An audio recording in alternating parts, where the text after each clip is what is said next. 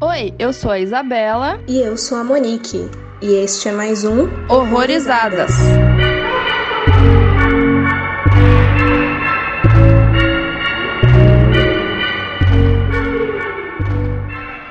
Oi, gente, sejam bem-vindos a mais um Horrorizadas e hoje é o primeiro episódio especial de Halloween, né, de 2021, e vamos falar sobre vampiros. Para contextualizar um pouco, a gente escolheu cinco temas de criaturas clássicas, digamos assim, mas a gente vai dar aquele toque especial Horrorizadas e vai tentar aí falar um pouco de filmes mais desconhecidos, né? Basicamente é isso. A gente tá com dois convidados inéditos, na verdade. Nunca chamamos ainda eles. Tem a Carissa Vieira, que é cineasta e roteirista, produz conteúdos incríveis pra internet. Seja muito bem-vinda. Obrigada. Eu agradeço muito pelo convite. Adoro o que vocês fazem, o que vocês produzem. Então, muito obrigada. é isso aí, seja muito bem-vinda. E também tem o Gabriel Maia, que é lá do República do Medo, que além de tudo já escreveu o livro sobre vampiro, né? Então, seja muito bem-vindo. Oi, gente. Confesso que eu tô um pouquinho nervoso aqui, no meio de três pessoas que eu acompanho, então espero não falar muita bobagem hoje. Qualquer coisa vocês me desculpem de antemão. Ai, gente, o cara é especialista em vampiro. Eu tô assim, por que, é que eu vou falar de vampiro do lado de um especialista em vampiro, sabe?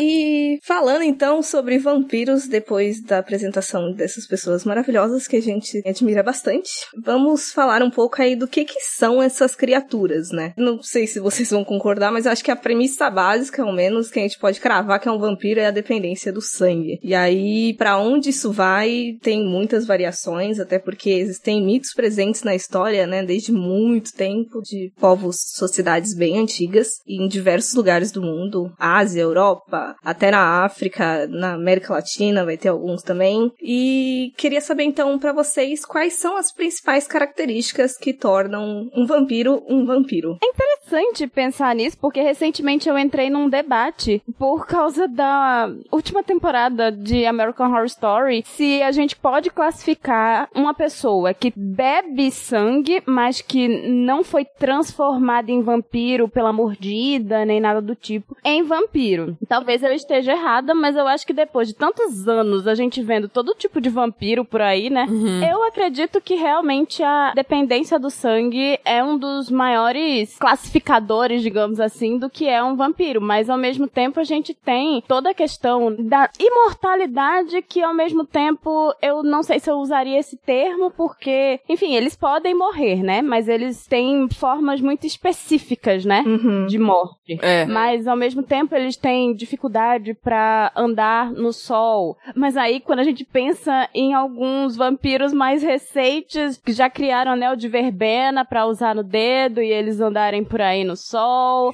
sabe? Alguns brilham no sol também. Então assim, é isso. Hoje em dia a gente já tem várias subversões do que seria o vampiro. Total. Mas também eles têm a capacidade, né, de hipnotizar seres humanos, dormem em caixões, né? Pra entrar em alguns lugares, eles precisam ser convidados, não podem se ver em espelhos, tem uma certa aversão a crucifixo, água benta, alho. Só que é isso, assim, quando a gente olha hoje em dia pra cultura pop, a gente vê basicamente todas essas características tendo sido subvertidas, digamos assim, uhum. porque a gente tem vampiro de tudo que é tipo hoje em dia, né? Eles não tão mais feito a Carmila, o Drácula e, e, enfim, esses vampiros mais clássicos, não sei se é o termo correto, mas assim, é isso, são vampiros muito diferentes do que a gente tem na atualidade, né? Eles mudaram bastante com o passar dos séculos. Uhum. Eu vou ficar mais no basicão mesmo, que eu digo que são ali os mortos-vivos que sugam sangue, né? Porque ao longo ali das pesquisas, eu acho que essa é uma característica que acaba se repetindo sempre, né? Por mais que a gente tenha aí os vampiros vegetarianos que bebem sangue de animal, mas essa coisa do sugar o sangue e já ter passado do momento da morte, acho que é um negócio que se repete desde sempre, assim, desde a época do folclore, né? Antes do vampiro entrar na literatura, no cinema, eu acho que consegue deixar o básico do básico, assim, da criatura. É, eu acho que eu vou no básico também, mas eu não tenho um padrão de filmes que eu me atraio mais e outros que eu me atraio menos nessas características de vampiro. Tem muita coisa que eu gosto que mistura assim, o vampiro mais animal e irracional, não ter aquela consciência humana, que ele se transforma mesmo num bichão e ele é totalmente monstro. E eu gosto algumas coisas do vampiro mais clássico, que ele só seduz a vítima com a própria aparência física dele, que é, tipo, normal, assim. Você tá olhando uma pessoa e acha que ela é um ser humano normal, mas não, ela é um vampiro. Uhum. Eu não tenho, assim, um, um padrão de filme de vampiro que eu gosto, sabe? É muito aleatório, sei. E essa já discussão inicial que a gente teve me lembrou de um filme chamado Rigor Mortis, que eu acho que ele é chinês. E aí ele me apresentou um conceito de vampiro completamente diferente, que é um vampiro meio zumbificado. E não tinha muito a questão do sangue ali. E eu também entrei nesse conflito interno de que que caralhos é um vampiro então, né? Uhum. E pra mim, uma característica que eu acho quase essencial é essa questão atrativa de vampiro charmoso, não necessariamente bonito, mas ele tem que ter alguma coisa ali que seduz as pessoas de alguma forma. Se não é pela aparência, é, sei lá, hipnose, né? Não sei. É, eu até fico um pouco, não assustada, mas confusa em conflitos internos quando eu vejo vampiros muito bestializados, porque eu gosto desse poder deles também de mesclar ali entre os humanos, dessa possibilidade de ficar a desconfiança de será que é ou será que não é. E aproveitar então para perguntar para vocês, vocês lembram qual foi o primeiro contato que vocês tiveram ou com literatura ou então com filme? Quando que vocês ficaram sabendo da existência ou da não existência de vampiros? Eu não consigo dizer com certeza qual foi o primeiro, porque eu lembro que mais ou menos na mesma época eu tive contato tanto com o Drácula de Bram Stoker, o filme, Uhum. e o Entrevista com o Vampiro. Minha família é uma família que gosta muito de cinema, então faz até sentido eu ter acabado indo estudar cinema, etc, etc.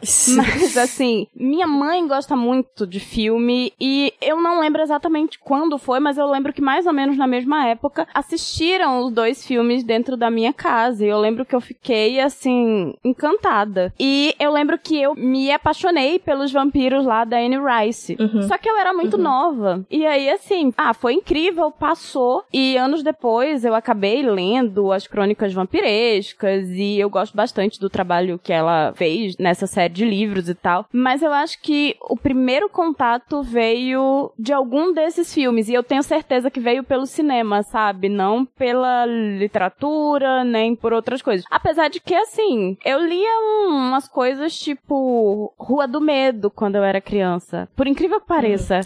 e eu acho que teve algum livro de vampiro, mas eu não lembro de fato, sabe? Sim, sim. O que eu consigo lembrar é que eu assisti, quando eu ainda era criança, o Drácula de Bram Stoker e o Entrevista com Vampiros, que foi algo marcante, assim. Uhum. Ah, mas pra mim o primeiro contato, sem dúvida nenhuma, foi o Zé Vampiro da Turma da Mônica, né?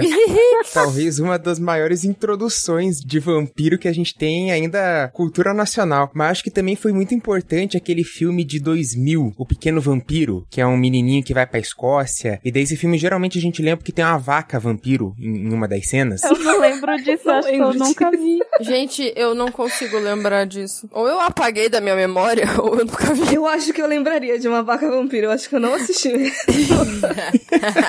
Total. Nossa, esse eu vi no cinema. É um garotinho e daí tem um outro garoto vampiro e daí eles ficam amigos e tal. É bem legal assim, mas ainda como o nome do Zé Vampiro, é uma coisa mais infantil. Mas acho que o primeiro vampiro do cinema, assim, um cinema um pouco mais adulto, né, que eu tive contato, eu acho que foi o Drácula do Christopher Lee. Acho que foi o primeiro vampiro que eu assisti. Sim, sim. Ele é conhecido por ser um dos mais violentos, o mais sangrento filme de vampiro. É claro, agora já ficou um pouco defasado que o filme é lá dos anos 70, né? Mas na época, Eu tenho esse DVD, inclusive. Achei num sebo uma vez, aí eu comprei. Eu acho que foi, não sei se na infância, mas acho que lá pré-adolescência, talvez, ou um pouco antes, com algum filme do SBT. Eu acho que foi o Lost Boys, Garotos Perdidos, que passava de tarde no SBT normal, assim, sem corte, sem nada. E eu acho que algum episódio do Chapolin de vampiro também eu devo ter assistido e ficou também na cabeça. Mas, basicamente, eu acho que foi na TV mesmo. Começou com a TV aberta. Gente, eu tô chocada ali com o nível de clássicos que vocês estão citando como primeiro contato. Porque, pra falar a verdade, eu não lembro de fato quando que eu descobri, assim, dessa criatura, dessa mitologia e tudo mais. Mas eu lembro que eu tive uma fase na minha vida que eu acreditava que era um vampiro porque eu era criança esquisita. Olha só. Eu não sei porquê, mas enfim. E de filme, eu lembro de Anjos da Noite, que eu não acho que é o melhor exemplo pra vampiro que tem. Então eu estou me sentindo quase deslocada aqui, porque vocês falando de um monte de bom e eu. Anjos da Noite. Mas olha, tem uma coisa, a Kate Beckinsale nesse filme, ela merece aplausos. Então, assim, só por isso já vale, gente. É. Ela carrega o filme nas costas total, né? Exato. Eu acho que eu queria muito ser que nem aquelas pessoas e aí só acreditava no fundo do meu coração que talvez eu fosse. Eu já tive a fase gótica, né? E aí eu lembro que eu adorava o visual da Kate Beckinsale nesse filme. Eu queria ter as roupas. Vampiro tem um peso estético que é difícil a gente não querer ser igual, assim. é legal, né? Outro estético que eu gosto é do Blade também. Eu gosto das roupas, de tudo, assim, na verdade. Até hoje eu gosto de Blade. E tem aquela coisa do vampiro não ser bonitinho, né? Ser aqueles bichão, né? Então já é uma coisa que eu gosto bastante. Eu vou até ampliar a pergunta pra vocês, porque eu e a Isa a gente teve uma discussão aleatória sobre vampiro ser bonito ou não, né? Qual é melhor?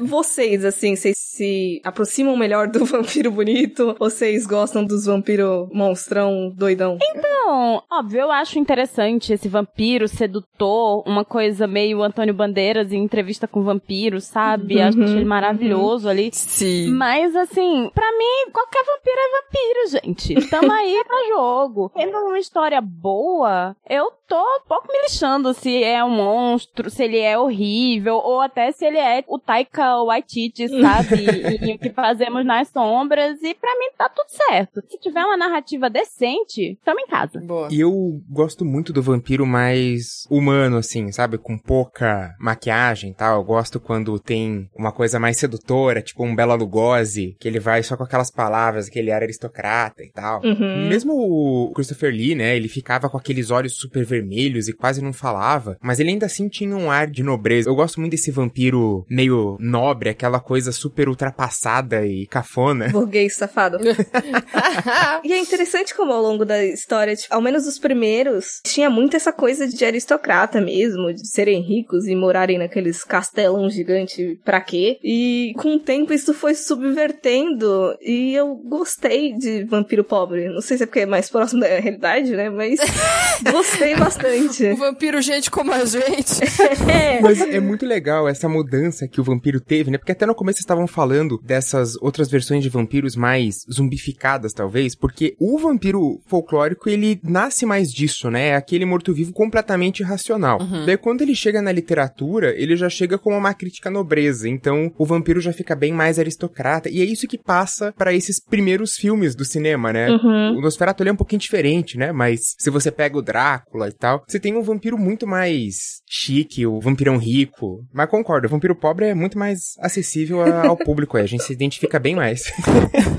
mais fácil de trombar no rolê e ser vampirizada. Mas dos que tiveram aí, e tiveram muitos, vocês têm alguns que vocês consideram os mais importantes, assim, até pra entender melhor toda essa mitologia extensa? Eu acho que assim, o Drácula, o, o livro mesmo, né, do Bram Stoker, acho que é essencial, porque o, o que o Stoker faz é uma baita de uma pesquisa em folclore de várias regiões da Europa do Leste, e daí ele meio que junta tudo, junto que ele quer, joga umas coisas cristãs e pá, tá feito a criatura dele, o Drácula, que virou o padrão de vampiro, assim, né? Virou o vampiro. É isso aqui, as características. Depois isso vai pervertendo um pouco, né? Mas, pô, eu acho que o Drácula é sensacional. Daí, no cinema, o Garotos Perdidos eu acho que dá uma visão bastante diferente. Mas talvez, ó, um super, super essencial, o que fazemos nas sombras. Porque ele trabalha com todos os estereótipos possíveis ali de vampiro e eu acho que você consegue aproveitar muito bem ele e fica querendo descobrir da onde que vem aqueles estereótipos. Acho que é um bom começo. Legal. O que eu gosto da série é que eles introduzem um personagem que ele é um vampiro energético. Ele é aquela pessoa que chega no rolê e todo mundo fica pra baixo.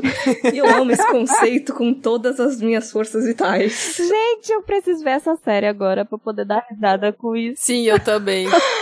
Então, como o Gabriel já falou do Drácula, né? Eu queria muito citar duas obras da literatura que eu meio que já falei aqui, né? A Carmila, que é um conto até diante do Drácula, do Le Fanu, que eu acho que é muito interessante a forma como ele aborda. E, enfim, durante muitos anos se falava pouco e eu acho que recentemente meio que foi redescoberto, assim, e começaram a lançar novas edições e fazer várias adaptações, apesar de que existem adaptações como por exemplo tem um filme da década de 70 que é uma adaptação do Carmila. Alucarda? Nem é uma Alucarda, mas tem um Carmila mesmo, com o nome de Carmila, se eu não me engano, de 1974, mas eu posso estar enganada com relação à data do filme, tá? Ah, tá. Mas, enfim, eu acho interessante como eles trabalham ali. E também o Entrevista com o Vampiro, da Anne Rice, que eu realmente gosto da forma como ela trabalha esses vampiros meio. Ah, são vários tipos de vampiro na realidade, porque você vai acompanhando os livros e são vampiros de vários lugares do mundo, com várias histórias, mas eu gosto de como ela trabalha, com muitas aspas aqui, né, a humanidade desses vampiros e ela coloca alguns até de maneira muito próxima a gente, sabe? Uhum. Ao mesmo tempo que ela vai trabalhar, sei lá, a Caixa no A Rainha dos Condenados, que é uma vampira lá do Egito, sabe? Que vai ter a ver com os deuses do Egito e, enfim, eu gosto de como ela traz toda a mitologia ali. Pena que no filme é super mal explorado, né? Isso aí. Nossa, aquele filme. Ai, Rainha dos Condenados. Ai, Carissa criança via aquilo e achava que prestava, sabe? Cara, eu me identifiquei com você agora, porque eu também, eu adorava aquele filme quando eu era mais nova. Ai, gente. Aí eu fui assistir adulta, assim, meu Deus, que morte horrível.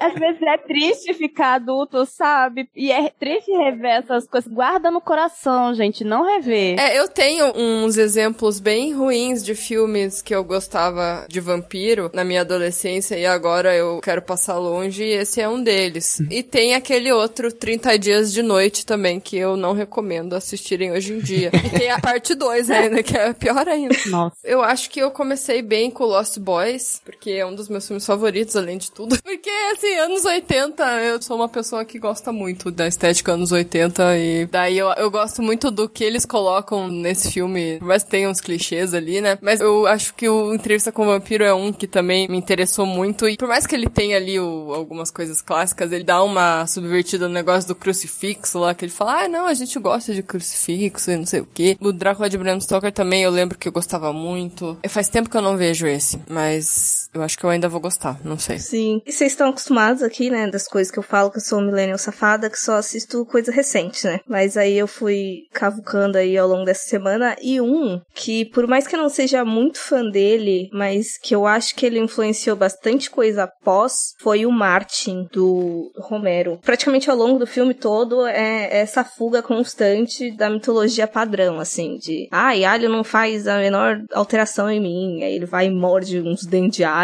e esfrega o crucifixo na cara, e fica sempre essa questão de, será que ele é um vampiro de verdade ou ele é só um doido? Mas eu sinto que muitas das coisas que eu gosto agora foram influenciadas por esse filme, inclusive um que a gente até falou aqui que foi o Transfiguration, né? Sim, sim. Mas eu assino embaixo em tudo que vocês falaram. Os Dráculas, inicialmente, assim, definiram toda uma leva de filme do que, que a gente considera como vampiro, né? E eu acho que a primeira imagem sempre vem aquele cara de capa e pálido. Tem o Nosferatu também, que eu acho que é um que eu gosto bastante, que também influenciou muito essa leva dos vampiros feios, Uhum. que eu simpatizo mais, né? Mas tem aquele mix que a gente tava falando, ah, o vampiro bonito que seduz, o vampiro feio, não sei o quê. Mas tem um filme que eu vi recentemente que tá na Netflix, que é aquele Céu Vermelho Sangue, eu acho que é isso. Ele mistura isso, né? Ele vai pro bonito, a garota é normal, assim, você olha pra uma um ser humano e depois ela acaba se transformando quando ela quer, né? Ela tem esse controle, daí ela fica com aquela aparência de bicho, né? Então também tem outra categoria aí, né? Uhum. Falando em Nosferatu, vocês já viram o A Sombra do Vampiro? Não, Não. eu não. É um filme mais recente. Ele fala dos bastidores do Nosferatu, como se o ator fosse realmente um vampiro. Então eles pegam como se o diretor fosse um doidaço que procurou um vampiro porque queria o cinema mais real possível.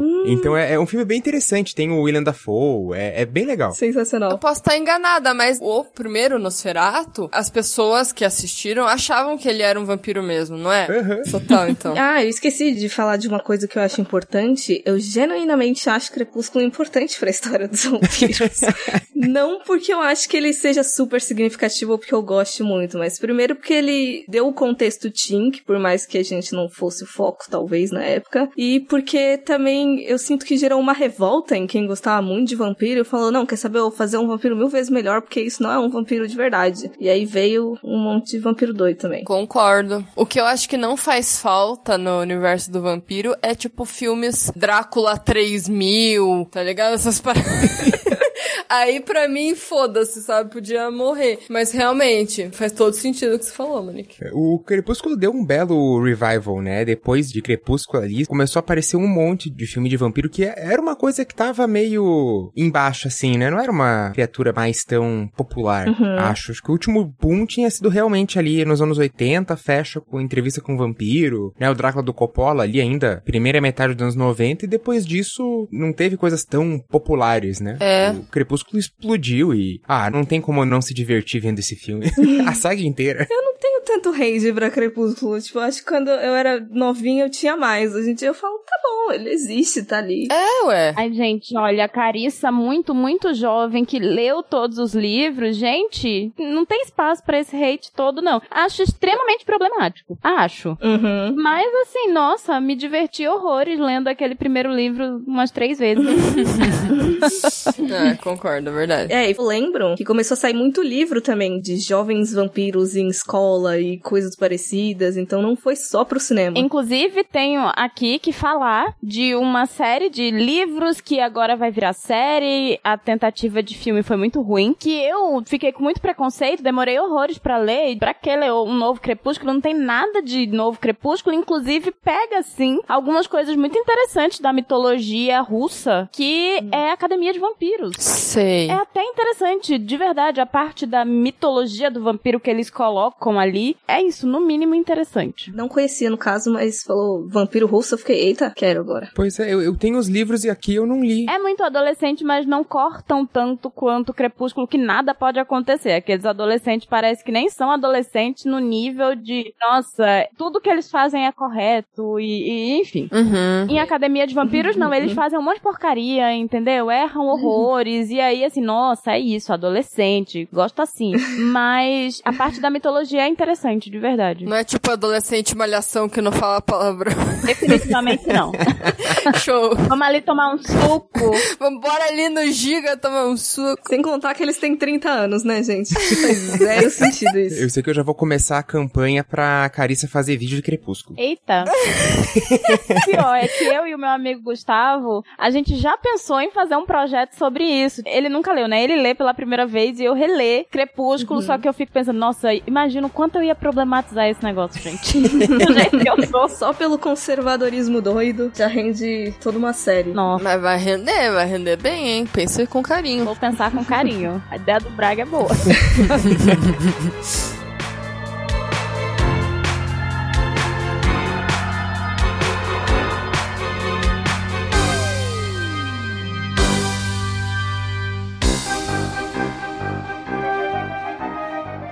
O filme que eu trouxe pro debate aqui foi o Drácula no Mundo da Mini Saia, que é de 1972, um filme inglês ali da produtora Hammer, icônica e lendária, fazendo altos filmes com monstros e todos aqueles filmes de terror que a gente ama com aquele sangue vermelho bem vivo. Fazer aqui uma defesa dele, porque ele não é o melhor filme de vampiro da Hammer, mas por que, que eu trouxe ele? Porque ele é um filme muito importante ali pelo ano em que ele foi lançado, porque em 72 tem esse, Drácula no Mundo da Mini Saia, e tem o Blácula, que são filmes que trazem o vampiro pra contemporaneidade né? Porque até então era só a Inglaterra vitoriana, o século XIX, século XVIII. Era difícil ter um vampiro mais moderninho. E ali eles trazem, porque o que acontece no Drácula no mundo da mini saia? Começa lá no século XIX, né? Com o Van Helsing brigando com o Drácula e eles estão numa corrida de carroça, o que é sensacional, porque é isso que você quer ver num filme de vampiro. Você quer ver, tipo, um, uma corrida de carroça entre um vampiro e o caçador de vampiro. Muito boa essa cena. É sensacional, é sensacional. Daí tem uma acidente lá, enfim. O Drácula fica machucado, Van Helsing também, eles têm uma luta toda descoordenada e o Drácula acaba morrendo vira pó. Só que eis que alguém com uma luva de cor preta vai lá e recolhe o pozinho que o Drácula virou. Avança 100 anos, né, no futuro, já tá em 1972. Tá lá aquela festa, né, a galerinha toda vestida com calça boca de sino,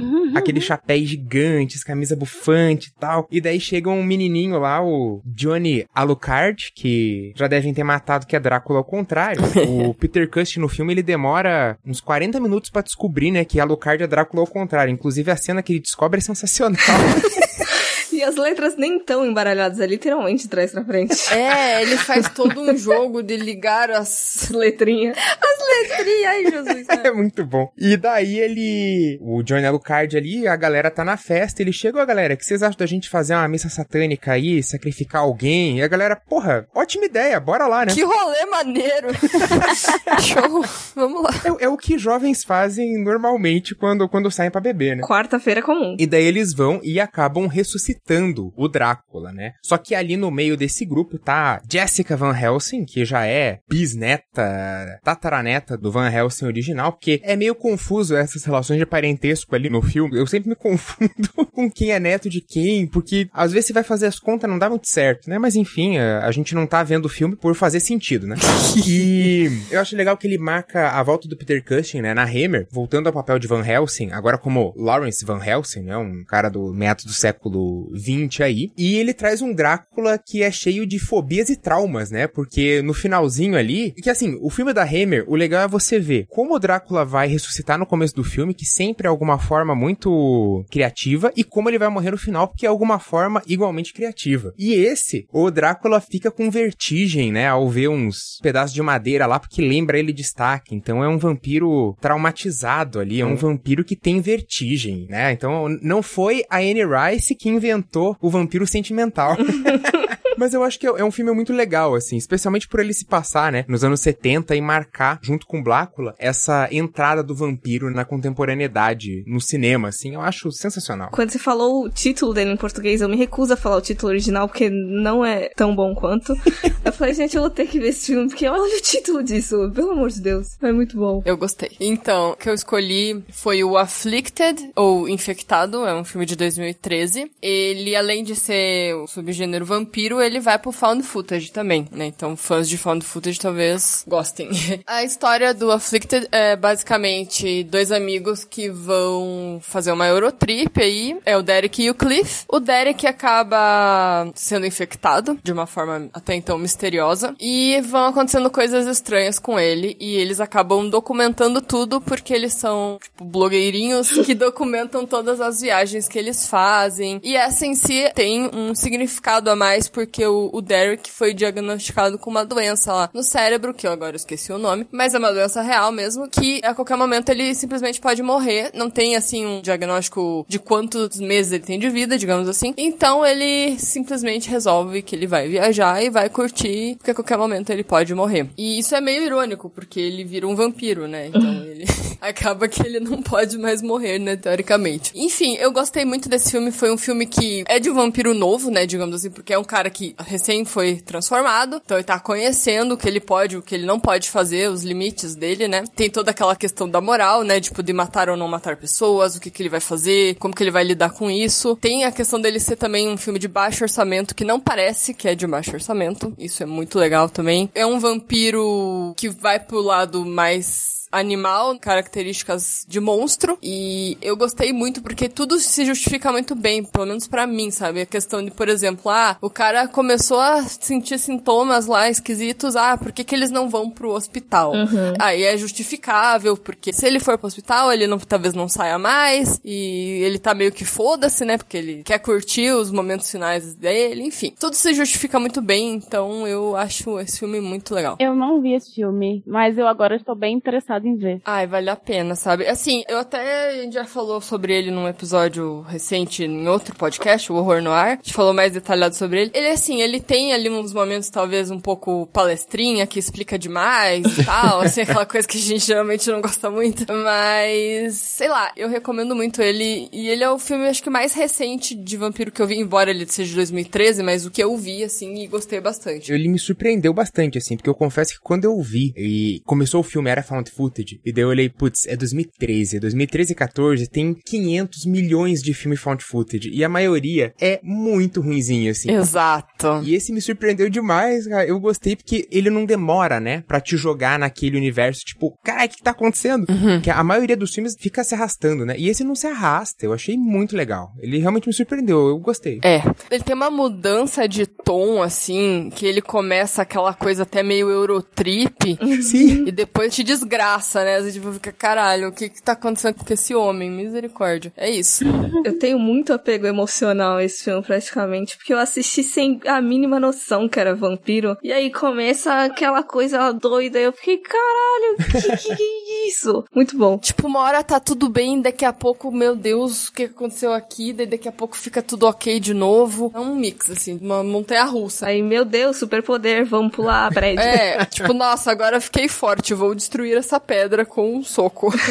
Super ideia saudável. Provavelmente faria também. Ai, ai. É muito legal. Me diverti. A minha indicação é Garota Sombria Caminha pela Noite, né? Que é dirigido pela Ana Lili Amipur. E assim, eu gosto muito desse filme desde a primeira vez que eu vi. Ele vai mostrar uma garota, uma jovem iraniana e tal, que vaga pra uma cidade chamada Bad City e ela anda vestindo uma capa preta. Durante as noites ela procura uma vítima. A gente fica sabendo logo que ela é uma vampira. Só que nisso, ela acaba cruzando com um jovem, que é o Arash, e ele tem uma vida muito difícil. Ele tem dificuldades financeiras, ele tem um pai que vive nas drogas e ele acaba sempre cruzando com pessoas muito ruins. Então, é um filme com uma atmosfera bem mórbida, meio depressiva e tal. E aí, assim, eles acabam criando meio que uma conexão, uma interação que acaba praticamente desenvolvendo um relacionamento amoroso. Eles acabam meio que se apaixonando. Só que é isso, você tem uma vampira que essencialmente mata homens abusivos. Então, é muito interessante como a Ana Lily, ela usa a coisa do vampiro para também tratar de outras questões, sabe? Uhum. De questões que a gente vive mesmo, como por exemplo, essa questão de ser uma mulher no mundo, sabe? E o tanto de abuso que você sofre e tal. Ele é todo em preto e branco. A trilha sonora é uma delícia. Sim, é maravilhosa. E é isso, assim, eu gosto muito de como o filme se constrói. Eu acho que ele tem várias camadas para você ir analisando além do que você imagina. Acho que todo mundo aqui viu, né, inclusive. Que ele é bem queridinho por aí. Uhum. Ele nasceu aclamado, praticamente. Esse filme é muito bom. Aquela atriz é muito boa, eu gosto muito dela. A gente acaba topando com ela em vira e mexe em algum filme, né, que a gente vê. E, ah, mas quem que é ela mesmo? Tipo, o rosto é familiar, mas aí a gente esquece o nome, daí vai ver. Ah, não, é aquela menina do Garoto Sombria.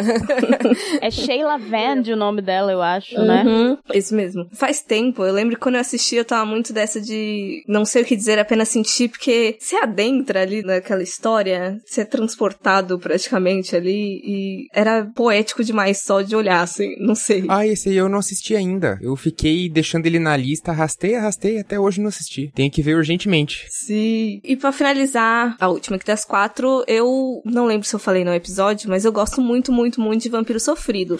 então, como o Caris falou de Garota Sombria, toda aquela coisa melancólica e tudo mais, me agrada bastante. Então, vou pegar um que é sobre problemas em relacionamento. Só vou deixar um aviso antes que esse filme saiu nas locadoras alternativas já tem um bom tempo, mas até hoje eu nunca encontrei legenda dessa desgraça. Infelizmente, talvez a gente tenha que esperar mais um pouco aí pra conseguir de forma acessível várias pessoas assistirem, né? Mas enfim, vou falar sobre Rose a Love Story. É um filme recente aí, de 2020, dirigido pela Jennifer Sheridan. Ele vai focar aí num jovem casal que eles vivem isolados numa floresta devido a uma condição que se manifesta de forma bastante violenta e assustadora na Rose. Ela tem, no caso, uma sede vampírica parasitária de sangue. E assim, não é spoiler se eu falar que ele tem uma mitologia muito própria, digamos assim, de como esse casal lida com as coisas, porque eu acho que em menos de 20 minutos de filme a gente vê o Sam trancado numa sala toda com aquela luz azul, assim, lendo um livrinho e colocando sanguessugas na perna dele. E aí depois a gente vê que ele vai amassar assim e a Rose se alimenta disso, no caso. Uhum. E daí, à medida que a fome dela vai aumentando, né? Porque, infelizmente, o sanguessuga ali não vai alimentar ela por muito tempo, toda a humanidade parece dar lugar a uma violência feroz que prejudica tanto a ela quanto aos que estão ao seu redor. E aí, conforme uma garota aparece no meio da floresta e se machuca com todas as armadilhas que eles colocam ali ao redor para manter todo mundo distante, começa a estremecer também o relacionamento deles, assim, com esse fardo dessa doença e não demora muito para que essa vida isolada, pacífica, seja completamente destruída. E eu gosto porque, primeiro, porque é sofrido, segundo, porque ele vai envolver relações amorosas e para mim isso casa muito bem com o vampiro. Todo aquele amor dramático de de repente você vive para sempre eu não, ai meu Deus, o que a gente faz? E eu gosto também do contexto realista, por mais que eu goste do vampiro bichão, de dentinho e tudo mais. Tem alguma coisa ali que eu até me surpreendi no final porque ele tava muito mantido com os pés na realidade, mas quando chega no fim ele dá uma, um estouro ali que eu não tava esperando e fiquei impactada também. Gostei muito da estética, porque rola realmente uma transformação quando ela tá com bastante fome. Isso a gente também já vê desde o começo. Mas enfim, gostei bastante, recomendo. E se um dia sair legenda, talvez a gente até fale aí num episódio longo. Legal. Não vi ainda também, mas quero ver. E caminhando pro final, eu queria saber de vocês o que, que vocês estão achando dos filmes mais recentes aí de vampiro, quais são essas possibilidades novas de narrativa que vocês enxergam, e de repente coisas que vocês acham que sejam muito promissoras, que possa render aí na contemporaneidade. Eu tô me perguntando o que seria novo, sabe? Porque é isso, assim, novo pode ser de 2020. E aí eu sei que é novo, mas aí às vezes eu tenho uma tendência a pensar assim, ai, novo, quando eu vou ver a data do filme faz tipo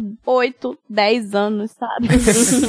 então assim. Sim. Os últimos anos recentes aí, pode ser dos 10 anos, estejam mais nos moldes dos filmes modernos, eu não sei se isso ajuda. Eu acho que um bom marco aí é a gente pensar depois do o que fazemos nas sombras, né? Que como não é um filme puramente assim, horror, né? Como ele mexe com comédia e tal, eu acho que ele deixa a figura do vampiro um pouco mais popzinha, porque daí agora vai ter um filme de herói, né? O Morbius vai ter um remake de Blade, estão falando de uma série de TV de crônicas vampirescas. Não que o vampiro não tenha saído do horror antes, né? Mas não sei, me parece que agora tá uma figura um pouco mais pop, um pouco mais puxada pra comédia também. Se bem que, pô, o Rose aí é de 2020 é triste pra caramba, né?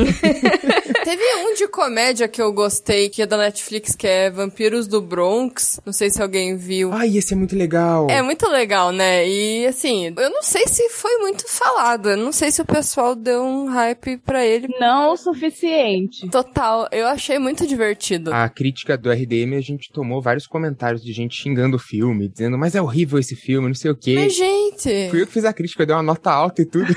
Eu devia fazer um vídeo, né, para os meus haters já. Pra ter conteúdo pra dar hate, né? Nossa, gente, olha, todo dia chega alguém. Então, assim, Ai. eu já acho engraçado. Hoje, só pra contextualizar, hoje disseram: Nossa, você devia virar uma aia. Porra. que isso? Olha, o que chega de bolsonarista pra me xingar não é brincadeira. Ai, gente. Preguiça. Eu fico mais impressionado como é que chega e por que consome, se, tipo, não é do agrado dele, sabe? Uhum. É só pra destilar ódio, dar uma raiva. É tipo, falta do que fazer. Né? Eu já faço muita terapia e eu já. Eu transcendi, sabe? Que bom. Certíssima, né? Porque você que trabalha com vídeo na internet é complicado. As pessoas às vezes não têm filtro. É, e falar sobre gênero e raça, automaticamente o povo vai chegar com raiva de você. Então, assim. É. Mas é isso, vou fazer pra ficar com ódio de mim mais um pouquinho. Beijo.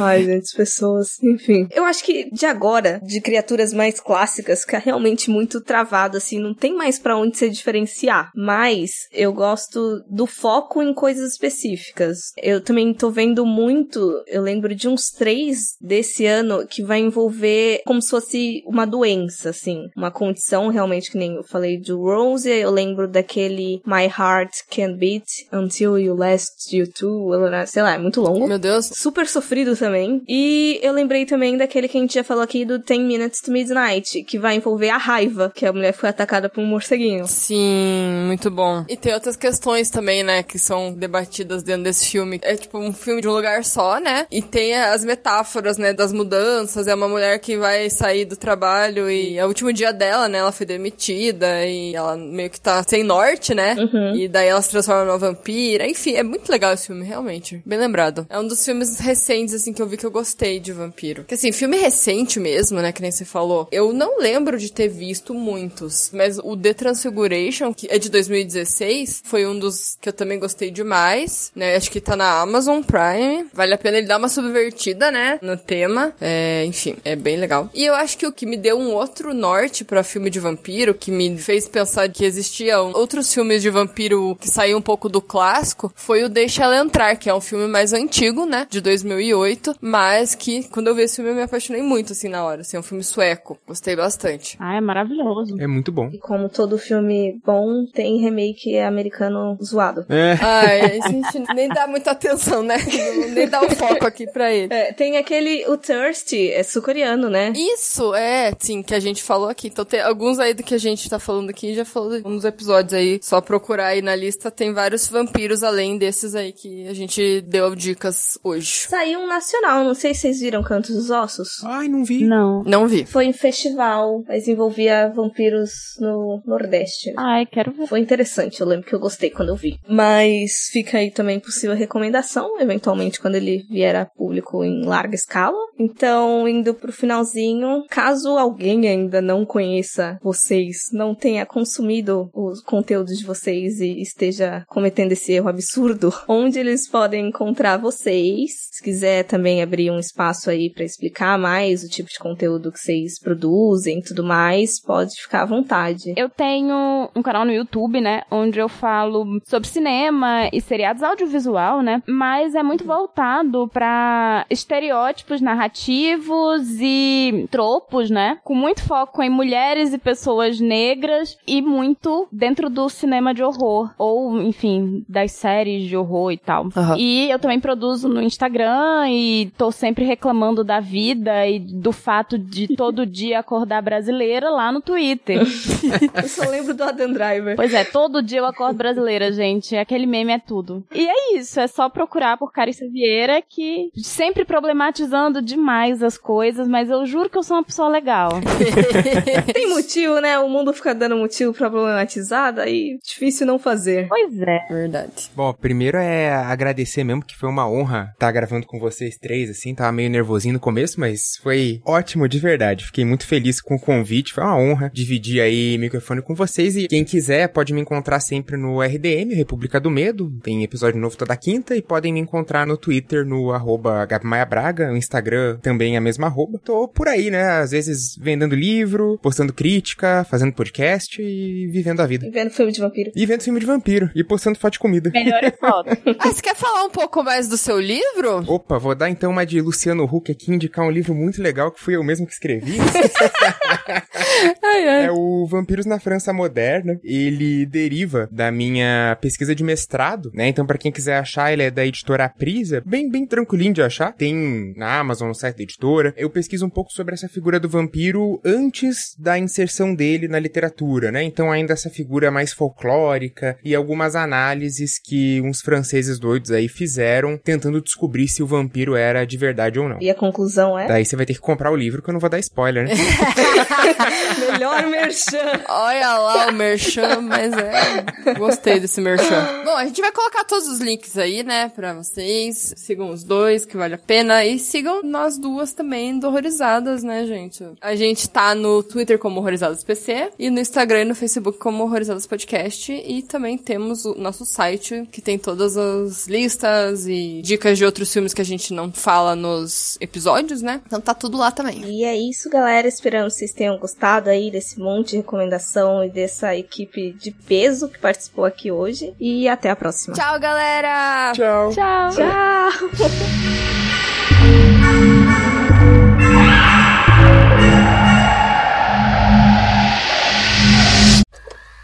Anjos e demônios. Oh, anjos da noite. Rapaz, quando você falou Anjos e Demônios, eu fiquei, nossa, eita. Foi muito além agora. É, Travou? Não. Só ouvir a risada, foi ótimo. eu também. Mas foi eu ou foi ela? Eu fiquei na dúvida. Eu não sei. Foi ela. A gente só ouviu sua risadinha do nada, assim, vindo bem longe. Foi meio macabro. Vai combinar então com o episódio. Eu ouvi um WhatsApp. Foi do que eu não sei como é que você ouviu. Que eu pensei que era o meu, na verdade. Não, não sei. O meu eu tô como, mas eu não sei como é que você conseguiu ouvir. Vocês ouviram também? Sim. Eu ouvi. Que doideira. Curioso, nossa. A tecnologia tá de tiração hoje. E o Zoom tá com menos de um minuto e eu tô com medo. E tchau.